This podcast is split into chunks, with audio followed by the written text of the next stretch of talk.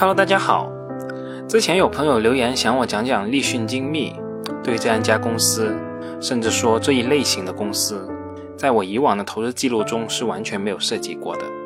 也可以说我对这家公司根本算不上了解。但另一方面，虽然我不投这家公司，但我也曾听说过它的传说。立讯精密在某种程度上而言，也算得上是有故事、有卖点、有关注度的公司吧。那今天我们就先来说说立讯精密的故事吧。这个故事最初要回到三十多年前那个激荡的年份，一九八八年。广东潮汕地区的一个名叫王来春的打工妹，从澄海老家来到改革开放的前沿深圳闯世界。说是闯世界，其实就是入厂打工。那一年，她仅有二十一岁。她进入的正是当时富士康建立在中国大陆的第一家工厂。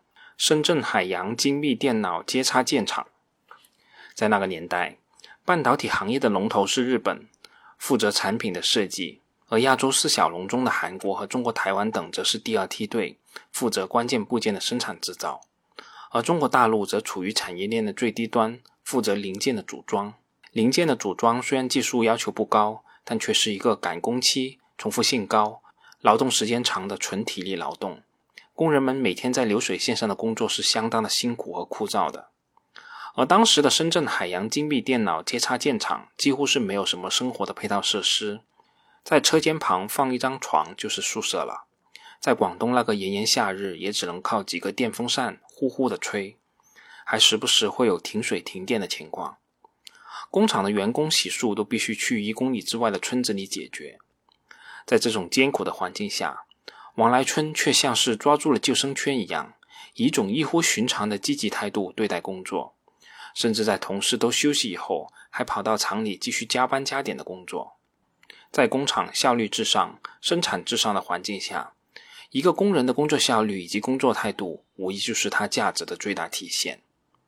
而另一边厢，富士康的郭台铭老板也是以严苛的军事化管理而闻名的。力求每一个业务环节都严丝合缝，要求领导比员工更能吃苦耐劳。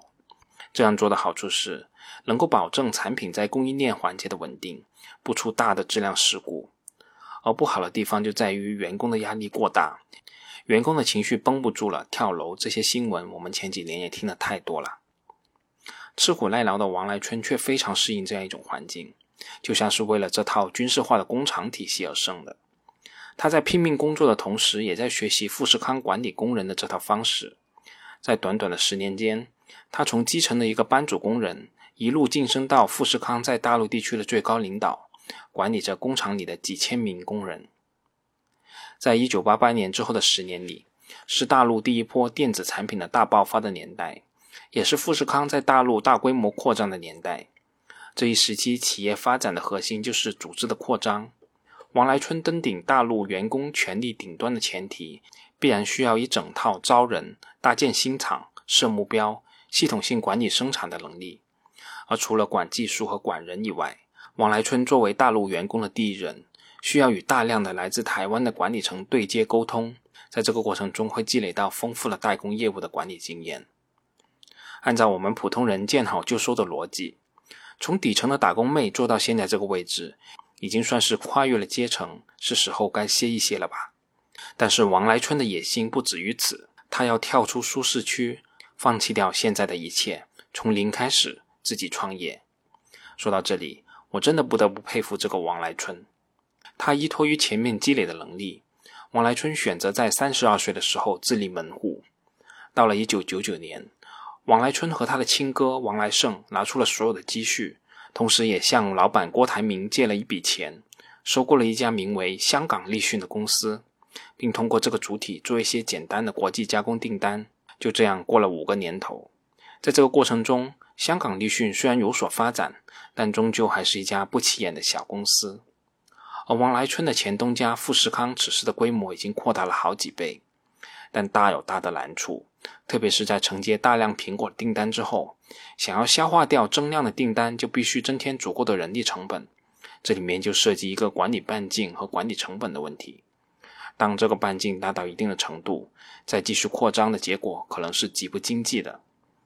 为了节省下这方面的支出，郭台铭找到了王来春，想让他的公司来承担一部分零部件的加工订单，而王来春的执行力也是极高的。他马上回到伊核资格的深圳，成立了立讯精密，承接了富士康的部分加工订单，成为了一家代工厂的代工厂。这些订单虽然利润微薄，但是订单的数量是有足够保障的，这也促成了立讯精密的稳步发展。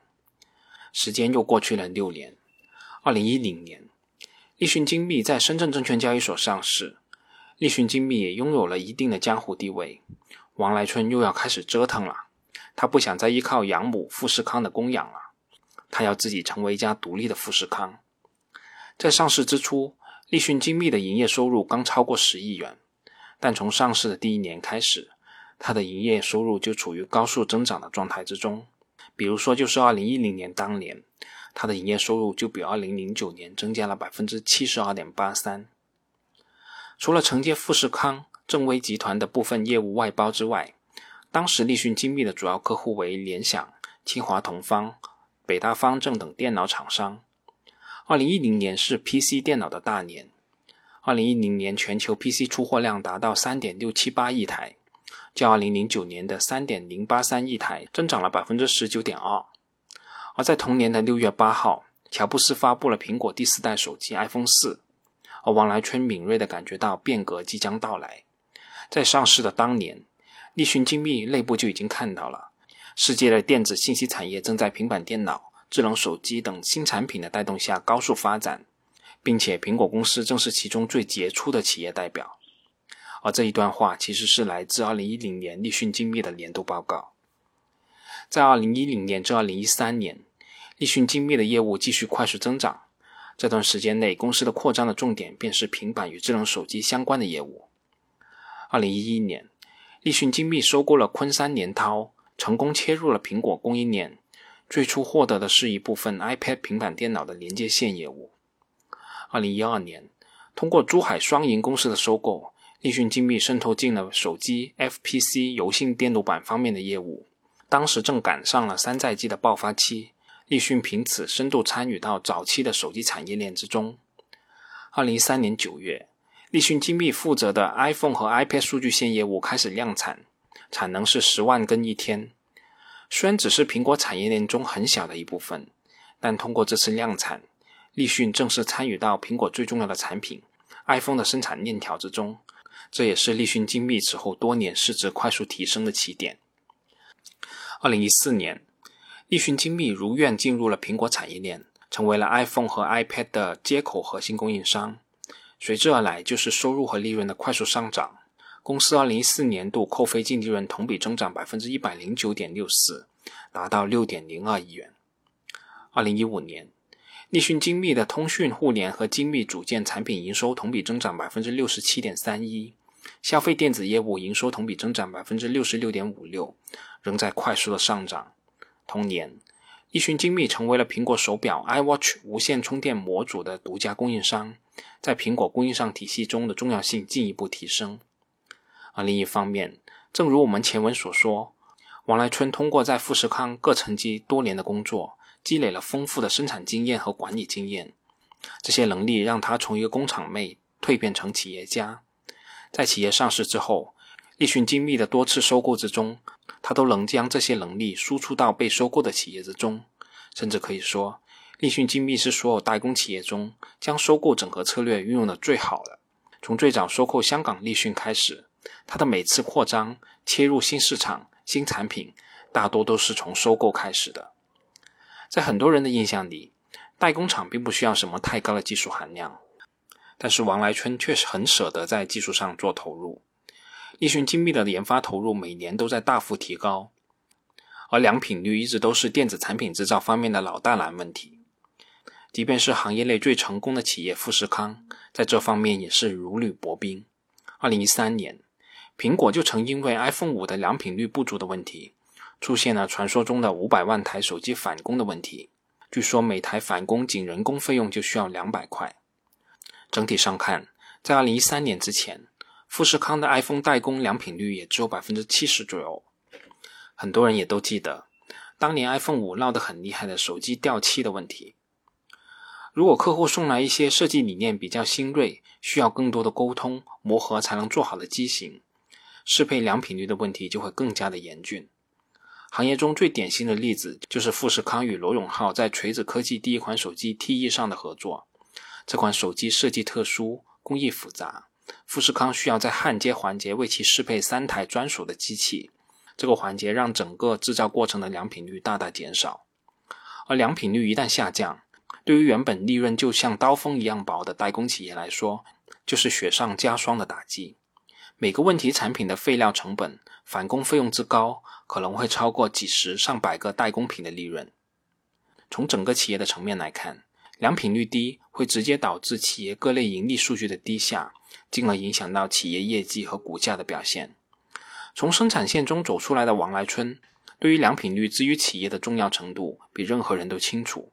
他一直都在寻求用自动化、半自动化的制程来减少对人员操作的依赖。这可以在一定程度上提升生产的良品率。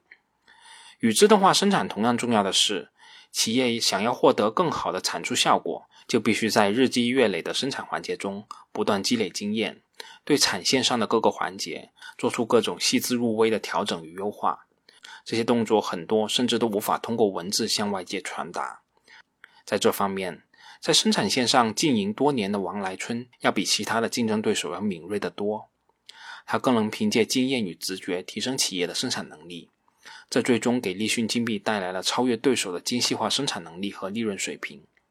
立讯精密二零一九年的总收入是六百二十五点二亿元，其中百分之五十五点四三是与苹果相关的业务，苹果业务贡献的年收入是三百四十六点五五亿元，相比富士康的五千亿元级的收入，只能说是边角料。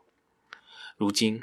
立讯精密已经是国内第一大内资的代工厂商，并且通过 AirPod 等代工，已经与苹果建立了深厚的信任关系。如果我们站在苹果的角度来看，将所有的 iPhone 手机都交给富士康来代工，显然是不利于供应链的相互制衡的。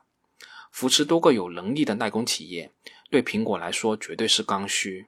因此，如果立讯精密能够达到苹果的工艺要求的基础上，iPhone 订单的倾斜是大概率的事件，而王来春也已经开始有所行动了。二零二零年的七月，立讯精密以三十三亿元的价格收购了伟创投资江苏有限公司和伟星资通昆山有限公司百分之一百股权，获得了 iPhone 的生产资质。值得注意的是，上市公司立讯精密在这次收购中出资是六亿元，对目标公司是不构成控股的。而被收购方伟创拿到三十三亿元之后，直接拿出三十亿元，以五十三点二元每股的成本，在二级市场直接买入了立讯精密的股票。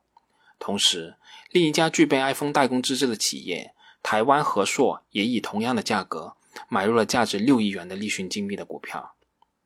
当然了，这些目前看上去还是有一点的不确定性。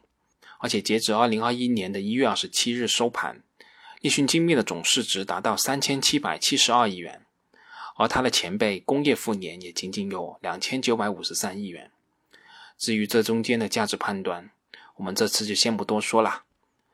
好了，这次我们就先说这么多，我们下次再见吧。